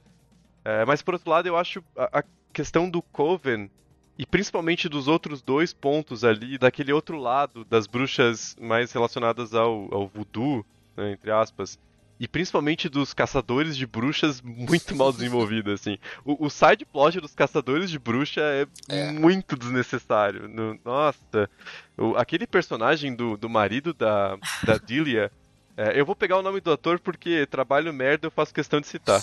O Joshua Hamilton, e eu fico em dúvida o que, que é pior, a atuação ou o personagem, porque é absolutamente desnecessário. Ele tem uma cara de pamonha que se mantém a série inteira, não dá pra acreditar em nada do que ele faz. E aí, em certo ponto, ele sozinho massacra toda a o grupo da Marie Laveau, assim. Eu Sim. acho totalmente desnecessário. Tudo que envolve esse, esse outro grupo eu acho bem fraco, assim. Então, como eu disse, tem partes da, da da temporada que eu gosto muito e tem partes que eu acho bem fracas. Eu acho bem interessante só o fato da, do grupo da Marie Laveau ser descendente da Tituba, né? Que é Sim. uma personagem histórica que estava envolvida, uma mulher escravizada, né? Que ficou no centro dos julgamentos de Salem e que às vezes não tem o seu nome citado tantas vezes quanto a Abigail, por exemplo, que é uma outra personagem envolvida nos julgamentos. Então eu achei interessante eles trazerem isso, sabe? Mas eu acho que eles podiam ter desenvolvido um pouco mais, sabe? É, talvez Sim. trazer personagens. Porque assim, o Coven das mulheres brancas, né? Porque daí ali é claro que tem essa dicotomia, mulheres negras e mulheres brancas. Tem muitas personagens bem desenvolvidas e poderosas, né? Que é um Uhum. dos um dos plots da, da temporada é você ficar descobrindo os poderes dessas meninas e elas descobrindo a si mesmas e os relacionamentos entre elas. E acho que eles podiam. Não sei se daria, não sei se talvez seja muita pretensão minha ter feito isso com a Marie Laveau também, sabe? Com o grupo Uhum. dela, com esse grupo de bruxas negras, né? Talvez mostrar o que elas eram capazes de fazer. E acaba que fica focado muito só na personagem da Marie Laveau. Então, acho que se, Sim. talvez se eles tivessem mostrado como as, as companheiras de Coven dela também eram poderosas, talvez não ficasse tão desnecessário assim. Só dando meu panorama geral, assim, da, da série, eu, eu gosto dessa temporada.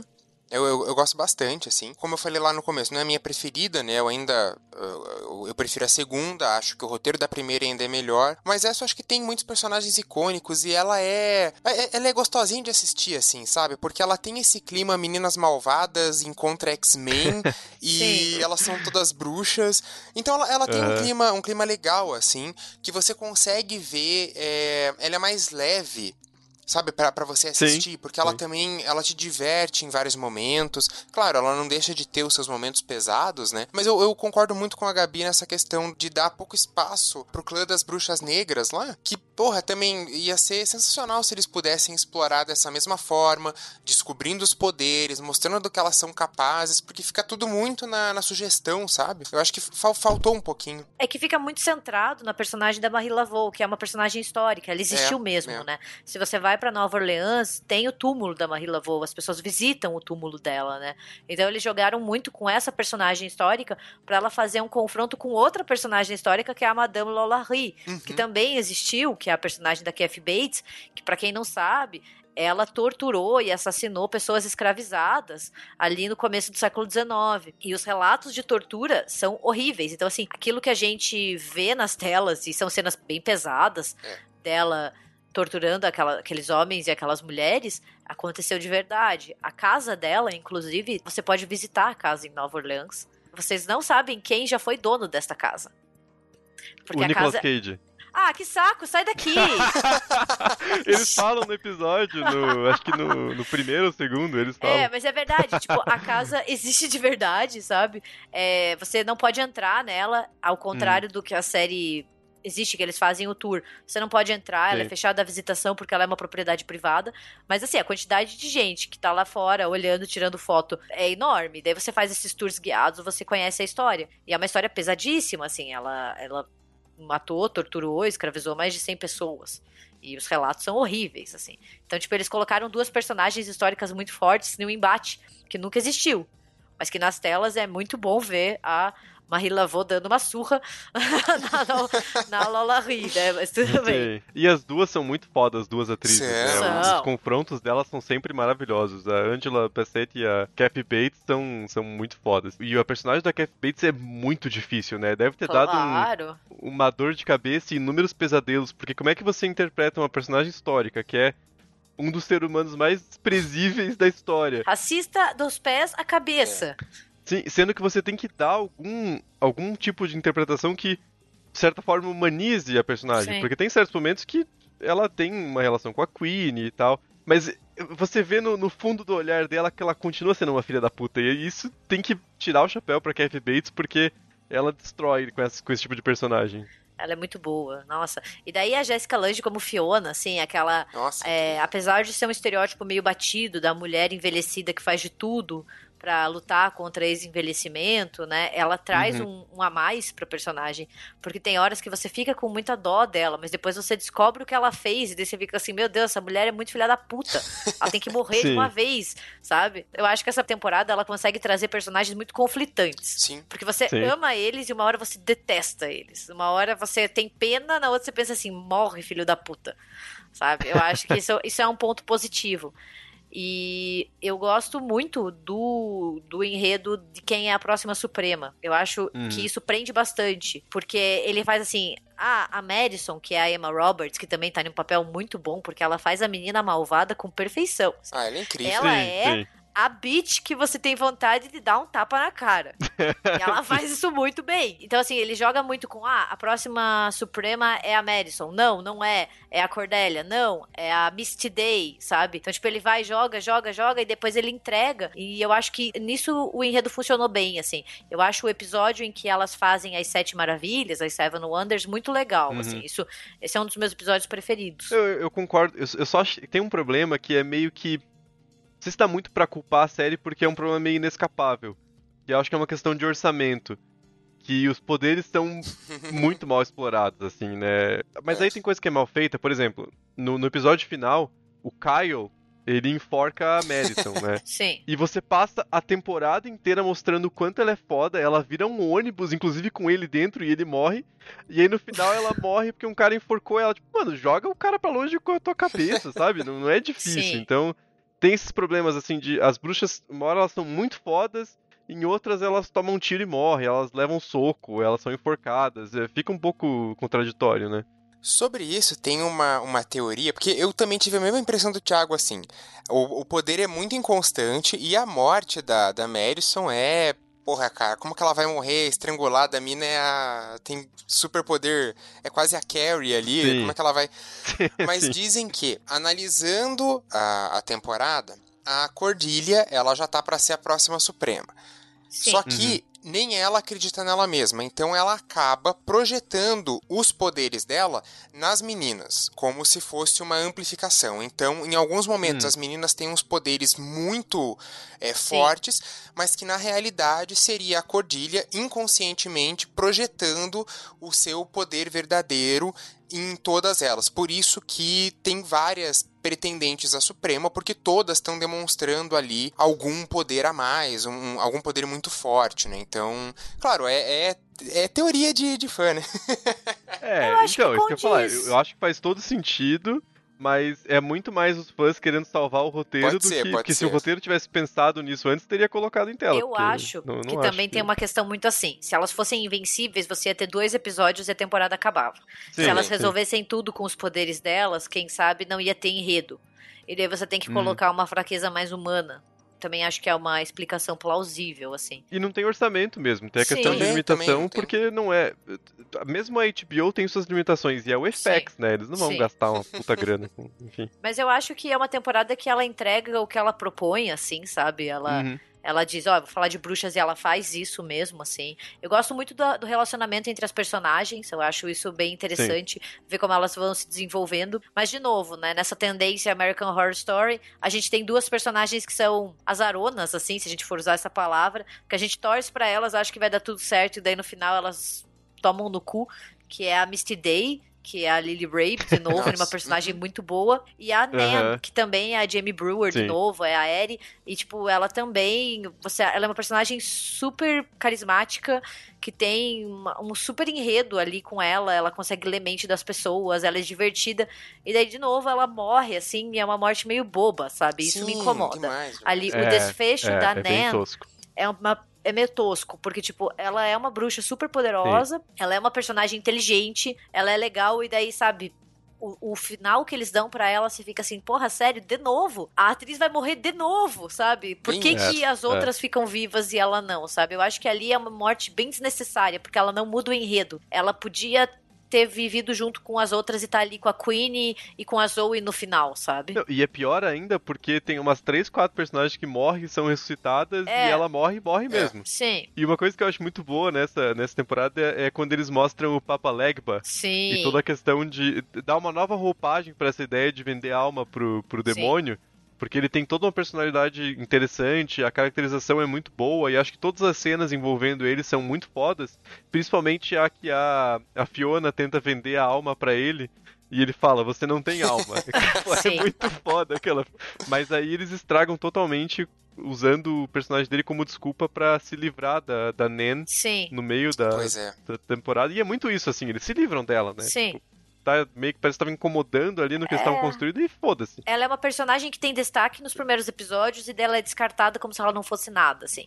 Mas eu, É, voltando ao que o Thiago falou, eu gosto muito do Papa Legba, porque assim, pega muito o, a identidade de Nova Orleans, que é uma cidade conhecida por isso, assim, por essa questão do voodoo, toda essa religiosidade, né, que é completamente não católica, e eles não demonizam, eu acho isso também interessante, assim, tipo, tem essa demonização que Sim. American Horror Story faz com tudo, mas você não tem, assim, o catolicismo contra o voodoo, sabe? Eles não fazem e não caem nesse erro, ainda bem.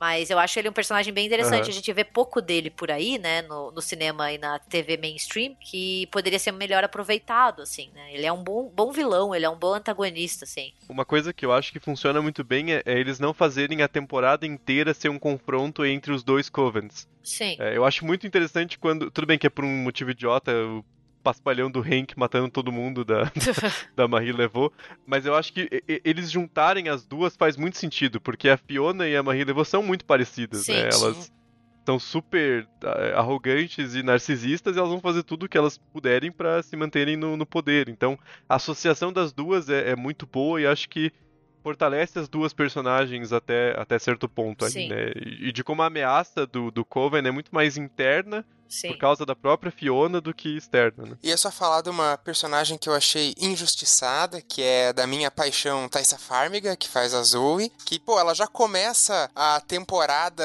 explosiva, assim, ela tá lá numa cena de sexo, ela mata o cara, né, porque o, o poder dela tá, tá ligado a isso, e depois... Nossa, cara, a, a personagem se perde demais. Daí tem todo aquele plot de, É. ah, então, a gente virou esse ônibus, vamos ressuscitar o, o menino aqui, Frankenstein, a gente costura uns pedaços, e daí você vai ter agora um relacionamento com ele, que eu acho que também foi uma tentativa de remeter ao Tate Violet da primeira temporada. Mas não Sim. sei, cara, não, eu, eu não consegui me empolgar. Eu achei que a, a personagem da Zoe deu uma, uma derrapada ao, ao final, porque, claro, no, no início parece que ela vai ser a protagonista, né? A, a- por o episódio Sim. começar com ela. Mas não sei, depois ela vai meio é, esfacelando, assim. vai Ela é meio ficando- chata, né? É, ela, ela é meio água meio com chata. açúcar, assim. Ela toma umas atitudes Sim. que, tudo bem, ela é uma adolescente, então ela vai fazer merda. Daí você dá um desculpa, assim. Mas ela é meio chata e ela vai Pois se é. apagando enquanto a Cordélia vai ficando mais forte, assim. Mas eu gosto muito da Cordilha, então eu acho que, tipo, acho que funciona, porque também ela é a próxima Suprema, né? Sim. Então, Sim. eu gosto como ela vai ganhando mais destaque, sabe? E só, só um, um adendo, assim, a cena em que ela é cega, ela fica cega. E depois, quando ela cega ela mesma, pode ser Nossa, baixo foda. orçamento, mas aqueles olhos, olha, tá muito bom. São. Oh, e a Sarah Paulson é foda, né? Ah, porque é uma é. personagem difícil, porque ela passa a quase a temporada inteira sendo uma bundona, assim, né? Sim. Ela supostamente ela é a professora ali, né? Ela que tá cuidando da, daquelas bruxas e elas andam por Nova Orleans livremente como se não tivesse nada, assim, né? A Cordilha é totalmente alheia ao que tá acontecendo. Mas, puta, vou ter que. te- Tem um diálogo em quando ela perde a visão e daí ela ganha aquela segunda visão, né? Aquele poder que ela começa a falar umas coisas e eu falo, puta, ela vai falar isso, ela vai falar isso. Daí ela fala, eu tive que perder minha visão pra ganhar a visão. e eu fiquei, nossa! Caralho, que bosta, né, cara? Puta que pariu, não. Nossa, não precisava, assim. É mais um exemplo de diálogo nada a ver. É, né? é- é justamente isso que eu, que eu penso do, do, de um diálogo que é feito pra depois, sabe, virar frase de efeito Sim. ou virar gif. É a Madison Sim. voltando, Surprise Beach, que, porra, é um gif famosíssimo, assim, tem um, um monte, eles botam essa cena em tudo quanto é lugar. Então eu, eu acho que essa temporada, Uhum. ela tem muito disso, de... A, a frase lá da. Ah, quando a- uma Suprema nova aparece, a Suprema antiga começa a enfraquecer, porra, é uma coisa que a gente escuta, às vezes, no dia a dia, assim, dependendo. Sabe, as pessoas usam. É, é uma expressão que Nossa, entrou Braga, pra. com quem que você anda Hã? andando que eles andam falando do nosso Suprema nova? Olha Ele tem a companhia dele, do né? Braga, né? Pô, vocês nunca ouviram ninguém falando assim, roda de amigos? Não. Não. Estão andando com a galera errada. Mas, não, assim, É. eu, eu acho só que a personagem da Cordilha é uma boa personagem, porque ela vai Sim. evoluindo mesmo. É aquela Sim. personagem que você vai vendo a, a mudança dela, né? Outra que eu gosto muito é a É. Myrtle Snow, que é a Frances Conroy ela é de incrível. novo, assim. Acho ela sensacional, porque ela é irônica. E assim, ela, ela faz o que ela precisa fazer, assim, também. Eu acho que ela é outra personagem injustiçada, porque eu não queria aquele final pra ela, assim. Acho Pois que ela é. não precisava. É. Ali foi meio que também, de novo, tentar se ver livre. Daí, spoiler, eles trazem ela de novo no apocalipse, sabe? Porque parece que os fãs meio que, tipo, porra, a gente precisa da Myrtle, sabe? Ela é sensacional, ela tem tiradas muito boas. Hum. Quando ela é queimada na fogueira e perguntam qual é a última palavra e ela grita Balenciaga, é tipo, muito, muito inteligente, sabe? e por isso que eu acho que ela volta, então parece que é aquela coisa que eles tentam consertar no futuro, sabe? Tipo, putz, Sim. ela é uma personagem que a galera gosta, vamos trazer ela de novo, sabe? É, mas a personagem dela tra- traz umas coisas que são meio mal explicadas, tipo aquele conselho, né? Que nunca explica muito bem a função. Mas acho que o pior é que dentro do conselho tem o único homem bruxo e parece que ele tá ali só porque ele é gay. E você fica, mas qual que é a correlação, sabe? Não- também não é nada explicado e fica meio. Putz. É, então, daí eles, eles aprofundam isso na temporada do Apocalipse. Hum, Eles voltam nisso, assim, no, na questão, porque é uma temporada composta por mulheres, assim, tipo, realmente, os dois Uhum. personagens masculinos que tem destaque entre muitas aspas é o personagem do Kyle, que é o Ivan Peters, que quase não fala, né? Tipo, ele só sim. não tem muita participação, assim. Ele é importante pro enredo e para pro triângulo entre a Zoe e a Madison, né? Ele é parte dele, mas ele não é, assim, um personagem marcante, nem muito relevante. E o outro é o Dennis O'Hare, que é o Spalding, que é o, o mordomo, Sim. que não fala, né? Porque ele cortou a própria língua. Então, assim, é uma temporada formada por mulheres. E eu acho, honestamente, assim, que foi um dos motivos de talvez receber tanto hate, sabe? Porque eu já vi que tem gente que ama e gente que odeia, detesta a pior temporada. Eu não acho nem de longe que seja a pior temporada de. American Horror Story. Eu já assisti as nove, sim, e tem gente que fala que é detestável. Eu falo, será que é detestável porque só tem mulher? tipo, fica o questionamento, assim, tipo, tudo bem, você não é obrigado a gostar. Não gosta, ninguém é obrigado. Ó, não gostei, não, não, não me deu liga, não me entreteve, tudo bem. Ninguém é obrigado. Mas, tipo, só traga argumentos convincentes. Porque eu vejo muita gente falando assim, é um lixo, é a pior temporada. Só que a pessoa não diz o porquê. Daí fica assim, ué, é porque só tem protagonismo feminino, então, porque é bem igualzinho, né? Bem molde American Horror Story. Não, e tem outra coisa, que nem você falou, os personagens eh, masculinos que tem, eles só estão ali porque eles estão a serviço das personagens Até literalmente, né? Porque o Spaulding é um mordomo e o Kyle também é meio que um. a metáfora é que ele é quase um cachorro, né? Da, da- um cão de guarda, assim.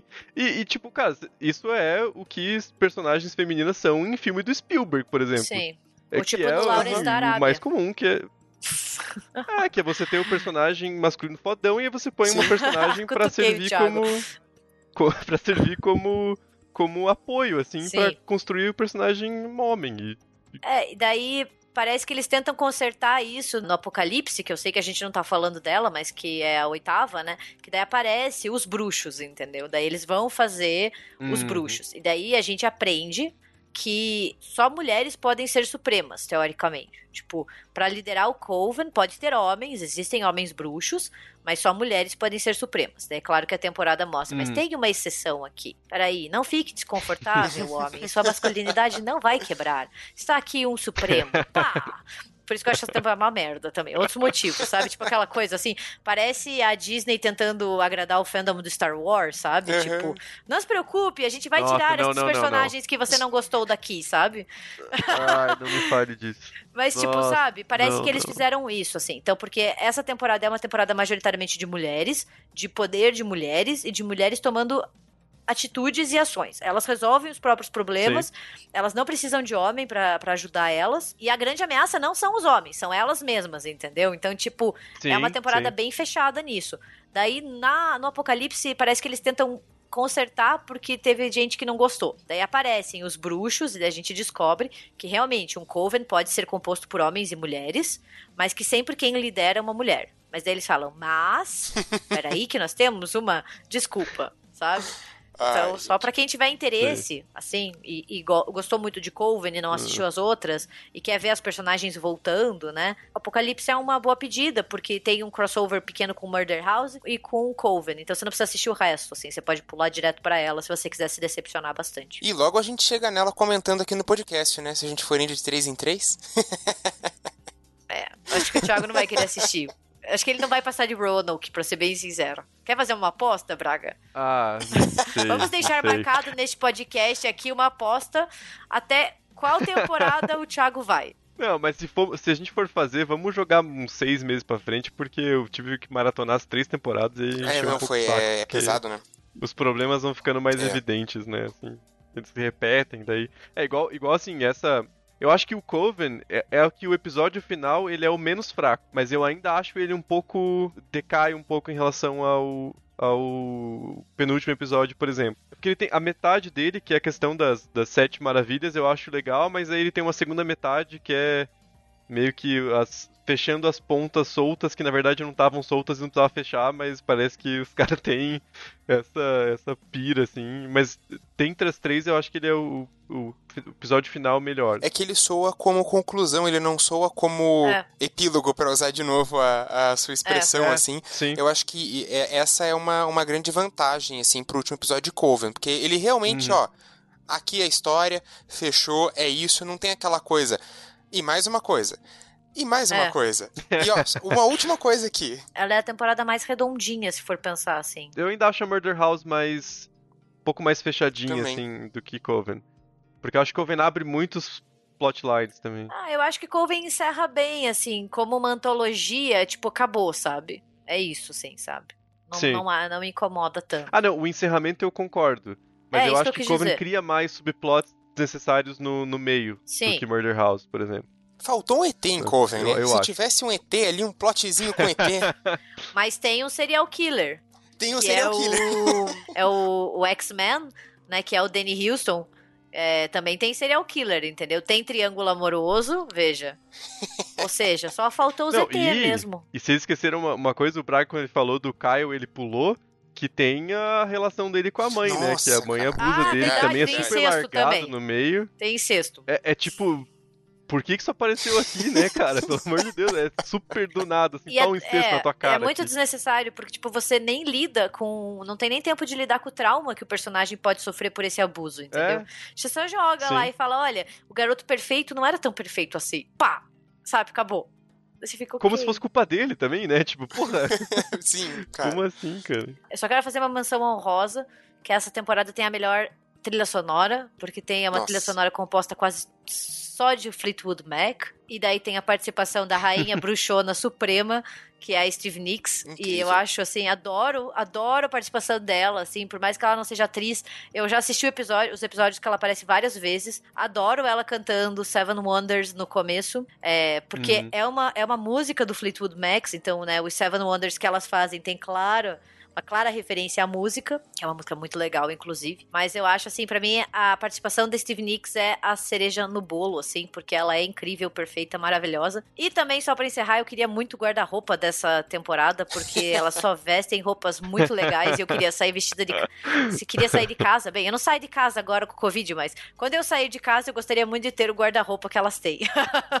Não, cara, ter, ter Steve Nicks na, na temporada, isso foi realmente sensacional, assim, o Ryan Murphy mandou muito bem. Porque ela é a personificação da, da bruxona, sabe? Tipo, da bruxona branca, que canta e que usa cuchale, sabe? Ervas e vela, né? Então, tipo, é muito. Eu acho muito legal, assim. Eu gosto muito como ela tá lá, assim. Ela tá, e você vê que ela tá pra se divertir, sabe? Aham, ela tá de boa Ela não tá ali pra fazer um papel sério, ela não pretende ser uma atriz, ela tá sendo ela mesma, e isso basta, porque ela já tem o nome, ela é Steve Nicks, entendeu? Ela não precisa provar pra ninguém quem ela é. You girls need to learn to fight. When witches don't fight, we burn. Queria saber então do Braga e da Gabi, temporada favorita e temporada menos favorita dessas três que a gente, que a gente falou até aqui. Hum, ele quer treta. Puxa Não, vida, nossa, pô, pergunta inocente.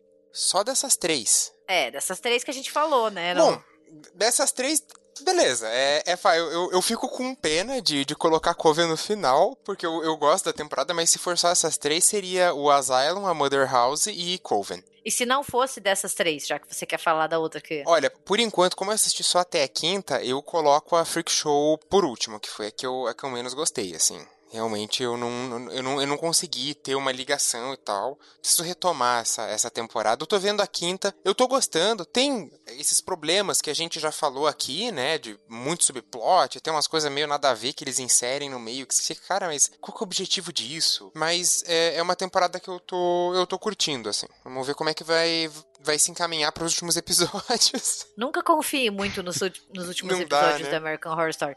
Esse, é- esse é o meu conselho do, desse podcast para nossos ouvintes que ainda não Verdade. assistiram American Horror Story. Não confie demais na qualidade dos episódios finais, entendeu? Vai começar muito bem, você vai ficar muito animado. E, e não vai acabar com a tua experiência, assim. É uma, é uma série legal, as temporadas são divertidas, é um bom entretenimento, né? Realmente. Mas não confie muito, porque os episódios finais geralmente são mais fraquinhos, assim. É uma série que ela engata bem e termina sem fôlego. Mas É. respondendo, assim, eu vou polemizar. Dos nossos três, a minha tempo que a gente falou nesse episódio, a minha temporada preferida é Coven. De todas elas é Coven. É a única que eu assisti mais de uma vez, pra ser bem sincero. No meio eu coloco Murder House.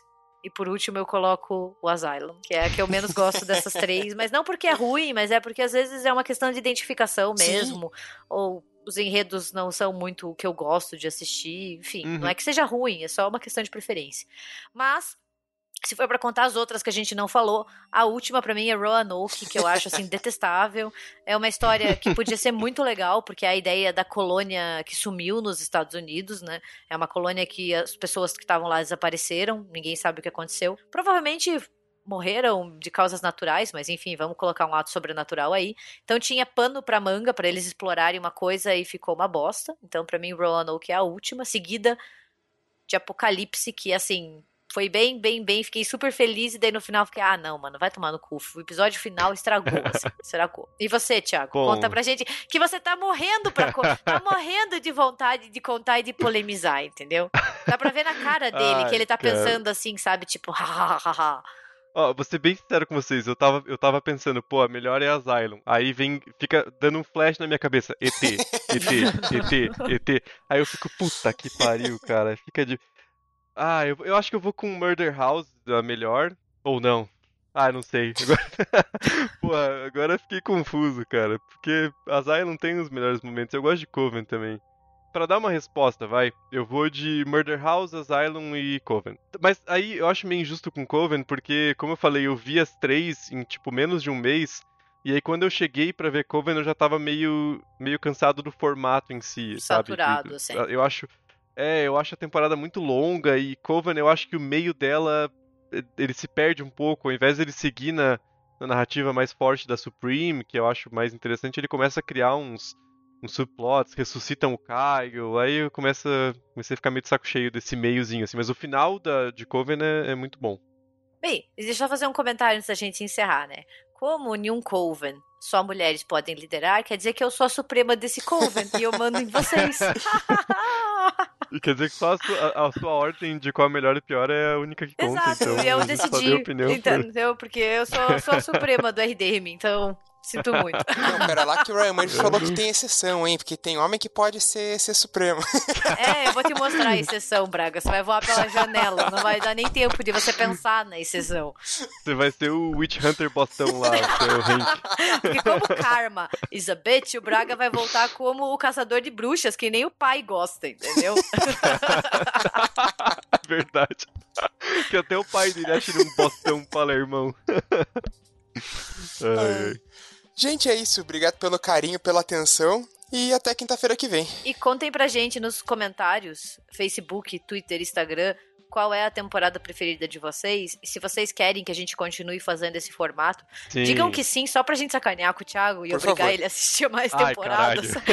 Por favor, gente. Porra. Vamos fazer um lobby aqui, que daí a gente faz de Freak Show, Hotel e Roanoke. Vamos sacanear o Thiago. Digam que sim. Vamos estragar a vida do Thiago. Uh... Segundo, é... segundo semestre de 2021. Que isso? a gente Mas... faz. Ih, que sacanagem. Mas é isso, contem pra gente quais os episódios preferidos, se vocês já assistiram a série, se vocês gostam da série. Desde que comentários respeitosos, tudo vale.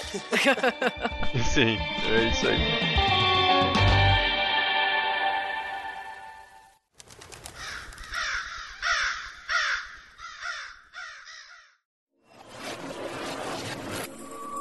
Este programa foi editado por Ilha Flutuante.